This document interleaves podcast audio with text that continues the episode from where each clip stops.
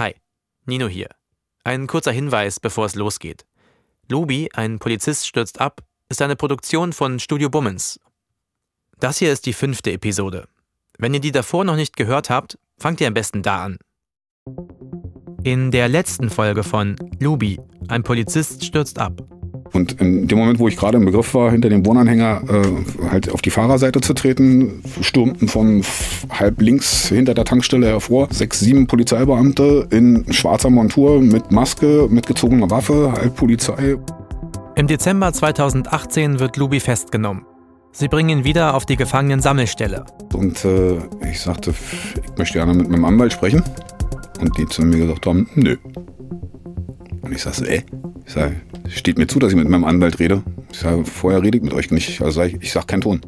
Lubi begreift, dieses Mal kommt er nicht so einfach davon. Erst da habe ich auch dann selber für mich dann die Gedanken gefunden gehabt, jetzt ist vorbei. Jetzt ist Schluss. Jetzt geht nichts mehr. Jetzt hast du alles verloren. Jetzt ist alles weg. Jetzt ist alles weg.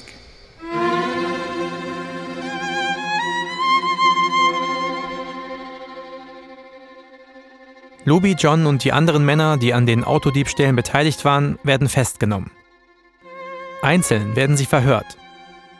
Und spätestens jetzt muss Lubys Doppelleben enden und die Wahrheit ans Licht kommen. Würde man denken, oder? Mein Name ist Nino Seidel und das ist Luby. Ein Polizist stürzt ab.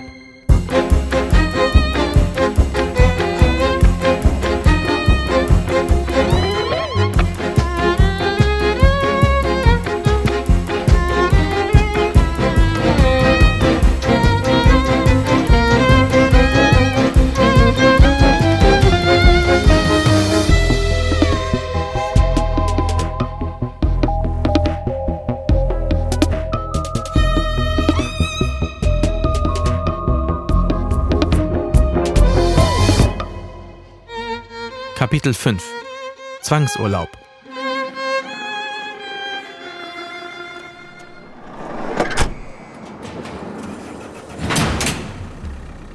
Nach seiner Festnahme kommt Luby in Untersuchungshaft. Er wird von der Gefangenensammelstelle in die JVA verlegt. Das bedeutet zum ersten Mal echten Knast für ihn.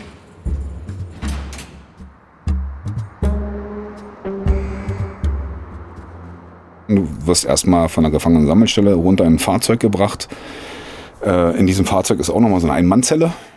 Durch das Gitterfenster in dem Gefangenentransporter sieht Lubi die Häuser Berlins an sich vorbeiziehen. Dann hörst du, wie die Tore aufgehen, äh, also zur JVA. Dann hörst du die Tore aufgehen und dann, sobald du dann in den Innenhof reinkommst, dann siehst du halt diese roten Backsteingebäude und das ist das Letzte, was du siehst von draußen. Wie war die Zeit in U-Haft für dich?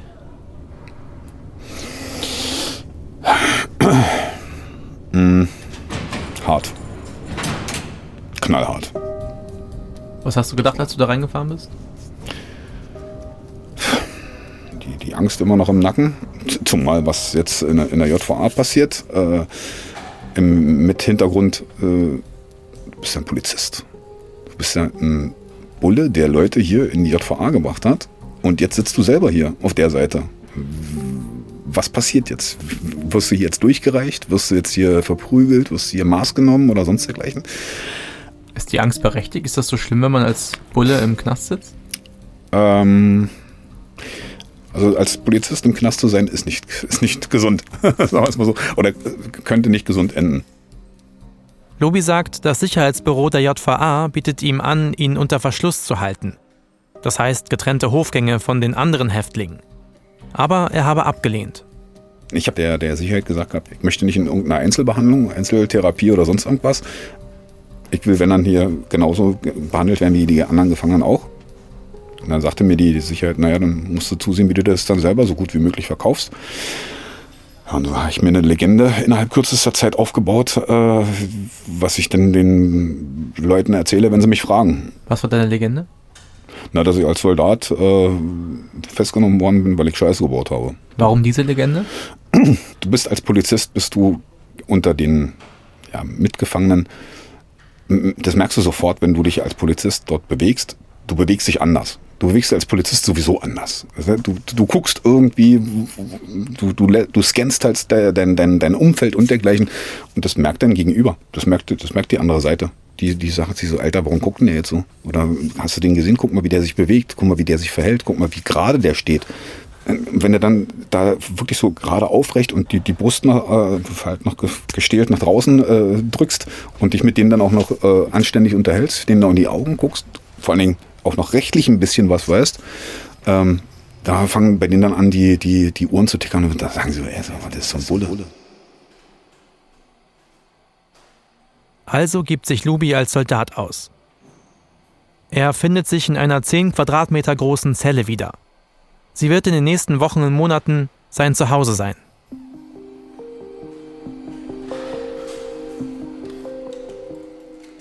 Auf 10 Quadratmeter ähm, 23 Stunden.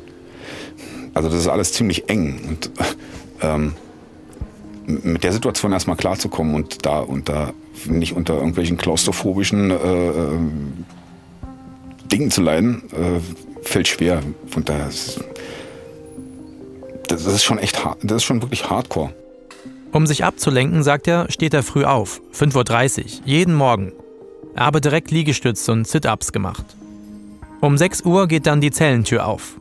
Dann wird halt eine Lebendkontrolle gemacht. Das heißt, die JVA-Bediensteten machen kurz die Tür auf, gucken, ob du noch atmest und ob du lebst. Gegen 7.30 Uhr kommt die Freistunde. Dann geht es für 60 Minuten raus auf den Hof. Dort läuft er, wie die meisten anderen Gefangenen, im Kreis. Also wenn du hintereinander zählst, die Schritte und dergleichen, bis auf 180 Meter eine Runde.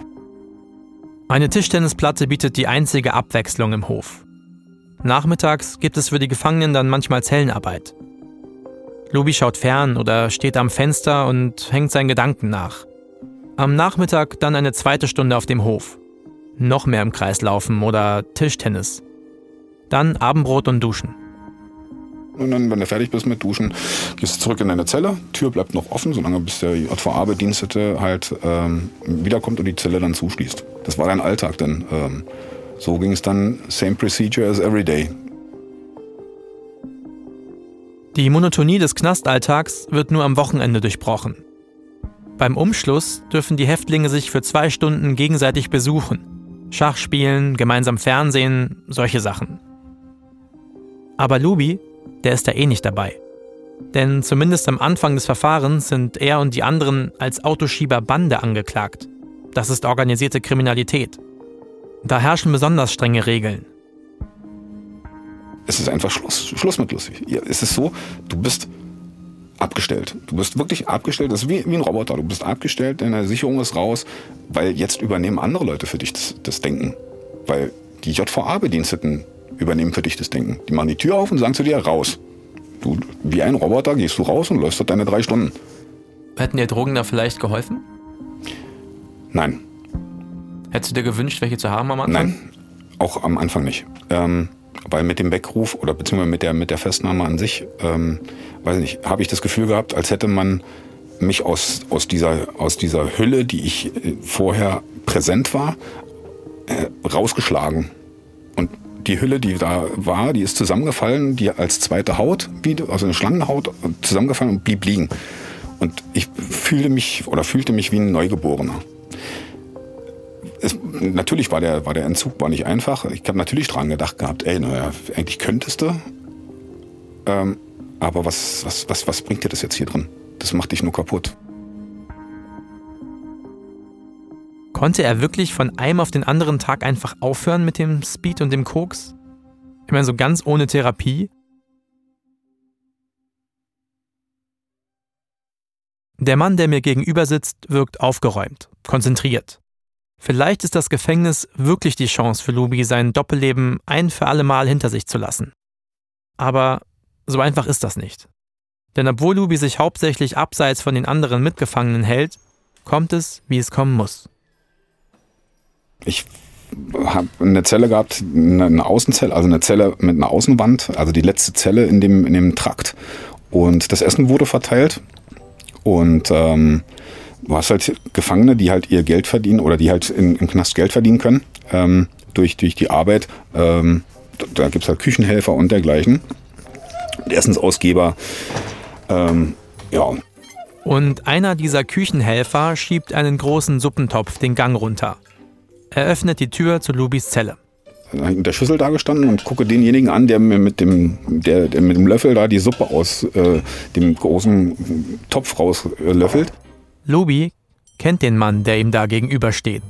Den habe ich äh, selber im Görlitzer Park festgenommen, ähm, beim Drogengeschäft.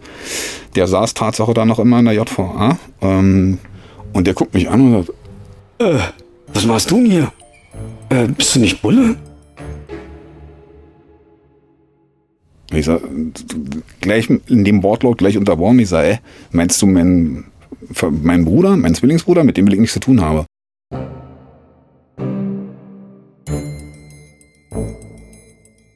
Wer, wenn nicht Lubi, soll sich aus so einer Situation herausreden? Eine Geschichte löst bei ihm die andere ab. Eine Legende die nächste. Seit Jahren hat er sich in diesem Konstrukt aus Halbwahrheiten, Lügen und Geschichten immer tiefer verheddert. Vielleicht bringt ja der Prozess das alles zu einem Ende.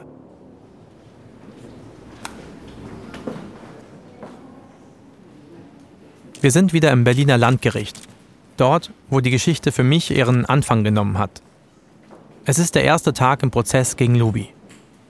Und neben mir sind einige weitere Kamerateams und Fotografen vor Ort.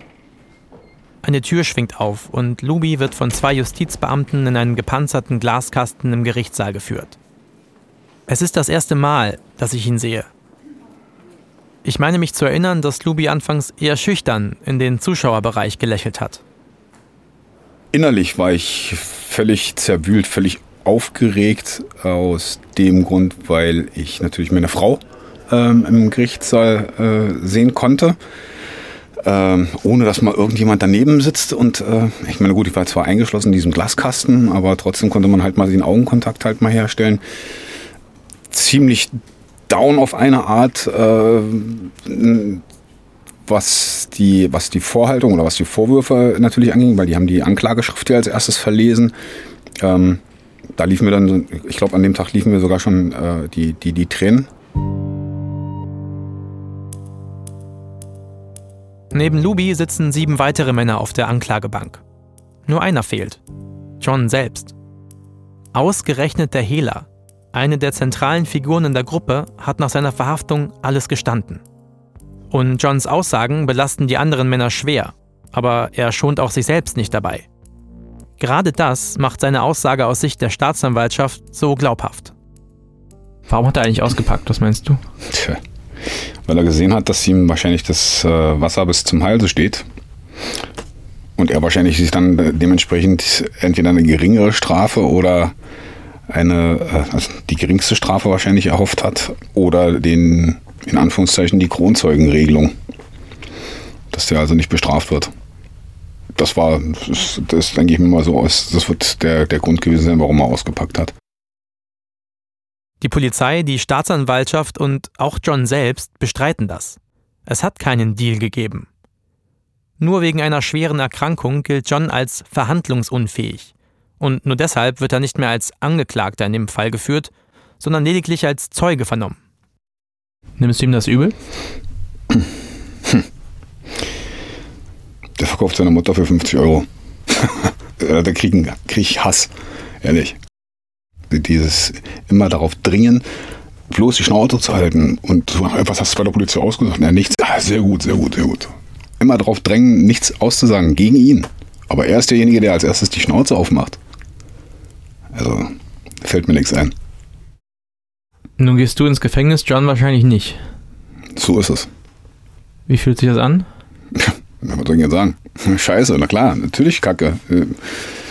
Aber ich möchte trotzdem auch in seiner Position jetzt momentan nicht tauschen mit seiner, mit seiner Krankheit und mit dem ganzen Zeugs. Also ähm, dann atme ich lieber die gesiebte Luft und äh, habe danach was von meiner Familie, anstatt dass ich jetzt was von meiner Familie hätte und dann aber in absehbarer Zeit das Zeitliche segne. Also da möchte ich dann doch nicht mit ihm tauschen. Ist er so krank? Na, so, so wird er zumindest äh, vor Gericht äh, dargestellt. Also das äh, ist wohl nicht so sonderlich gut um ihn aussieht. Vielleicht war das auch der Grund, weshalb er dann äh, dementsprechend die Aussage getätigt hat. Ich habe keine Ahnung. Ich, ich ja, ich weiß ja nicht, was er, was in seinem Kopf vorgeht. Und ähm, es liegt mir auch fern darüber, irgendwie äh, zu mutmaßen, warum, weshalb, weswegen. Er hat es getan. Und die, die Quintessenz ist das, dass neun Angeklagte oder weitere acht Angeklagte äh, ähm, vor Gericht saßen und verurteilt wurden. Zu Recht oder zu Unrecht äh, sei dahingestellt. Er hat sich fein rausgezogen. Puh, was soll ich sagen? Der Prozess gegen Lubi zieht sich fast über ein ganzes Jahr. An 48 Verhandlungstagen steht er vor Gericht. Aber jetzt bleibt nur noch eine Woche bis zum Urteil. Was ist deine Erwartung an die Strafe, die jetzt kommt? Was glaubst du? Ich gehe fest von aus, dass äh, also mindestens eine 3 vom Komma steht. Drei also Jahre über, plus. über drei Jahre plus. Gehe ich fest von aus. Also, äh, ja, ja, ja drei, drei vom Komma auf jeden Fall.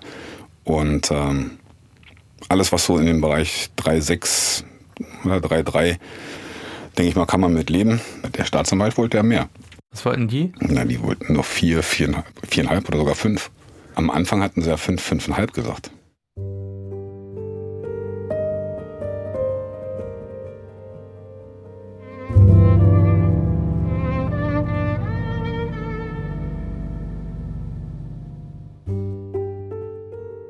Wie viele Jahre es wirklich werden, wird Lubi erst eine Woche später erfahren.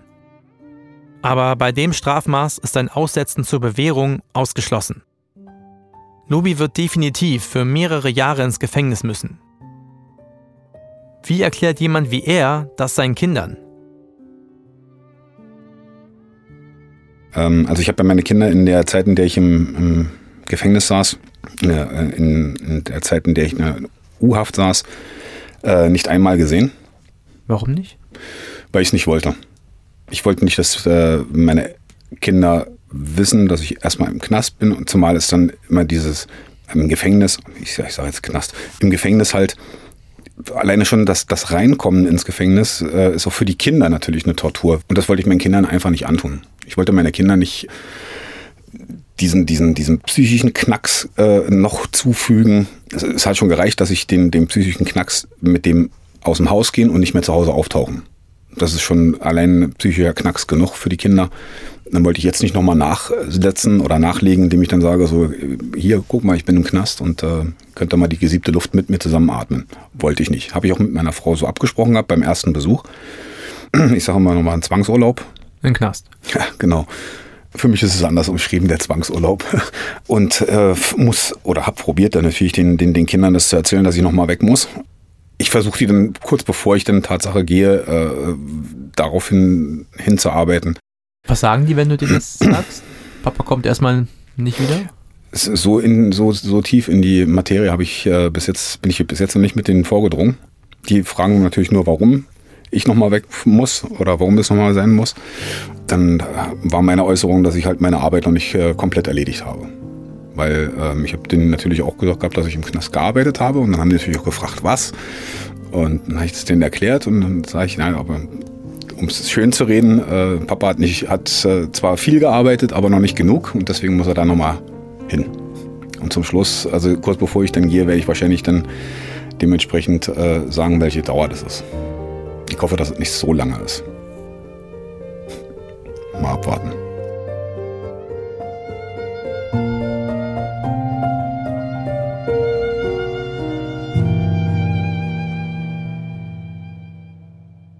Klar, das ist nachvollziehbar, dass Lubi seinen Kindern das Gefängnis als Zwangsurlaub verkauft. Die sind noch klein, denen kann er vielleicht die ganze Wahrheit nicht zumuten. Aber auf der anderen Seite hat er nicht immer einen Grund gefunden, warum er den Menschen um sich herum etwas vormachen musste? Ich meine, Lubi hat über Jahre gelernt, sich zu verstellen. Und daher stelle ich ihm genau in diesem Moment die eine Frage, die ich schon die ganze Zeit im Kopf habe. Du Ja, hast ja jetzt relativ lange geübt, mh, zu lügen und zu schummeln und dich so durchzuschlagen. Da muss ich nicht üben. Das ist, äh, das war eine Schlagfertigkeit von meiner Seite, die, äh, ich weiß nicht, kann man nicht sagen, aber das hört sich auch wieder doof an, in die Wiege gelegt worden ist. Schlagfertigkeit klingt so, klingt jetzt sehr gut, liegt in einer guten Eigenschaft. Lügen. Nicht unbedingt. Lügen klingt jetzt nach einer nicht so guten Eigenschaft. Ne? Möchtest du jetzt über die Maßregelung über, über Lügen und Schlagfertigkeit reden? reden? Nee, weißt du, warum ich das frage? Weil ähm, du relativ lange ja lügen musstest. Jetzt habe ich dir schon fast zwei Tage lang zugehört. Warum sollte ich dir dann eigentlich jetzt glauben? Hm. Das ist eine gute Frage. Ist eine gute Frage. Wobei ich sagen, wobei ich sage, ich persönlich habe nichts davon, wenn ich jetzt hier irgendwas erzähle, was gesponnen ist. Habe ich nichts von, im Gegenteil. Damit mache ich mich ja nur noch unglaubwürdiger. Und davon will ich eigentlich weg. Ich will eigentlich davon weg, dass man mir eben nicht mehr glaubt, sondern ich will, dass man mir glaubt. Das ist halt mein Ding, weshalb ich auch hier sitze und das auch ähm, so frei erzähle. Warum ist das dir so wichtig, dass man dir glaubt? Weil ich ganz einfach diese Schauspielerei satt habe. Dieses, dieses in das Rollengeschlüpfe, hier, da lügen, da erzählen, da. Wer Lügen hat, muss, muss ein gutes Gedächtnis haben. Also wer lügen will, muss ein gutes Gedächtnis haben. Ähm, und ich habe ganz einfach die Schnauze voll. Das ist, weil das ist nicht, das ist kein Leben. Das ist, das ist kein Leben, dass du irgendjemanden die, die Taschen voll lügst und ähm, oder den Leuten die Tasche voll lügst und zwei, zwei Wochen, drei Wochen später triffst du denjenigen, den du gerade die Taschen vollgelogen, vollgelogen hast. Und du erinnerst dich aber dann nicht mehr daran und du fängst auf einmal an zu erzählen und der guckt dich auf einmal mit ganz skeptischen Augen an und sagt, ey, hast du mir das nicht aber nicht anders erzählt? Und du dann sagst, äh, und dann fängst du wieder an, dich in deinem eigenen Kreis zu drehen. Und da habe ich keinen Bock mehr drauf. So einfach sieht's aus. Ich möchte einfach meine Ruhe. Und die hoffe ich, die werde ich finden wünsche ich dir auf jeden Fall, dass du sie findest. Ich danke dir, Nino. Ich danke dir.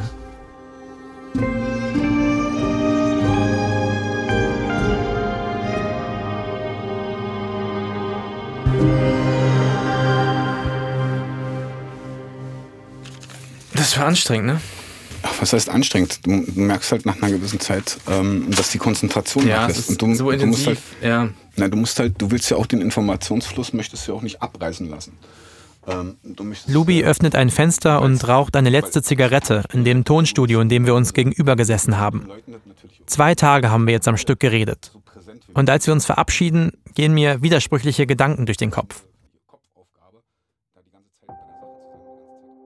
Okay. Was soll ich Lubi nun glauben? Ist er der überzeugte Polizist, der nicht so sehr geliebt hat wie seine Zeit bei der Brennpunktstreife? Der in die Kriminalität eher so reingerutscht ist, als sich bewusst für sie zu entscheiden, der immer wieder darüber nachgedacht hat, auszusteigen. Ja, ich glaube, das stimmt alles. Oder gefiel ihm seine Rolle als Fahrer bei den Autoschiebern? Wollte er vielleicht gar nicht aufhören und träumte insgeheim sogar davon, auf Augenhöhe mit jemandem wie John zu sein? Ja, ich finde, das scheint auch plausibel. Er trägt halt beide Seiten in sich. Aber wenn er mir seine Geschichte erzählt, dann blendet er diese zweite, dunkle Seite eher aus. Ehrlich gesagt, würde ich es anders machen? Ich meine, wenn wir in unserem Leben einen Fehler begehen, etwas tun, das wir wirklich bereuen, etwas, das wir wirklich ungeschehen machen wollen, blenden wir da nicht alle ein Stück weit aus, wie es so weit kommen konnte? Am Ende muss dabei eine Geschichte herauskommen, mit der wir weiterleben können. Und ich glaube, genauso war es auch bei Luby. Ich meine, wer ist schon gern der Bösewicht in seinem eigenen Film?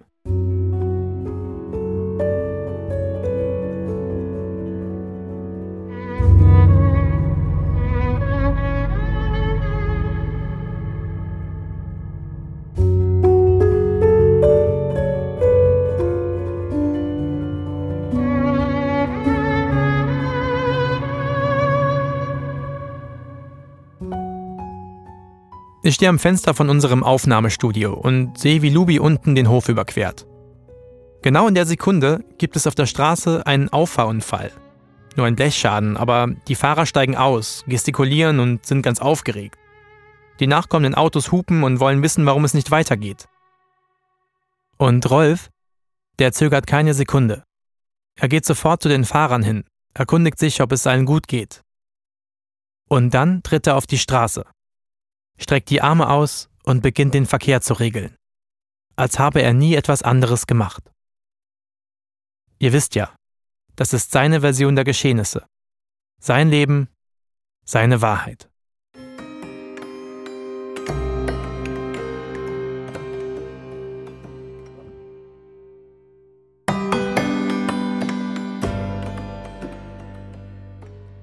Lubi, ein Polizist stürzt ab. Ist ein Podcast von Studio Bummens und dem SWR.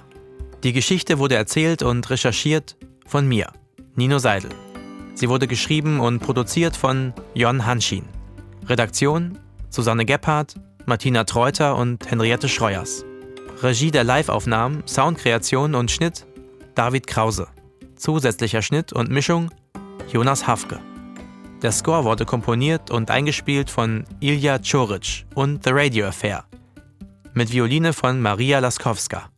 Zusätzliche Musikberatung Jakob Ilja. Dramaturgische Beratung Tobias Baukage. Wir bedanken uns bei den Anwälten André Rösler und Giorgio Fogliano von Hegewerk Rechtsanwälte, die Rolf bei seinem Prozess verteidigt haben.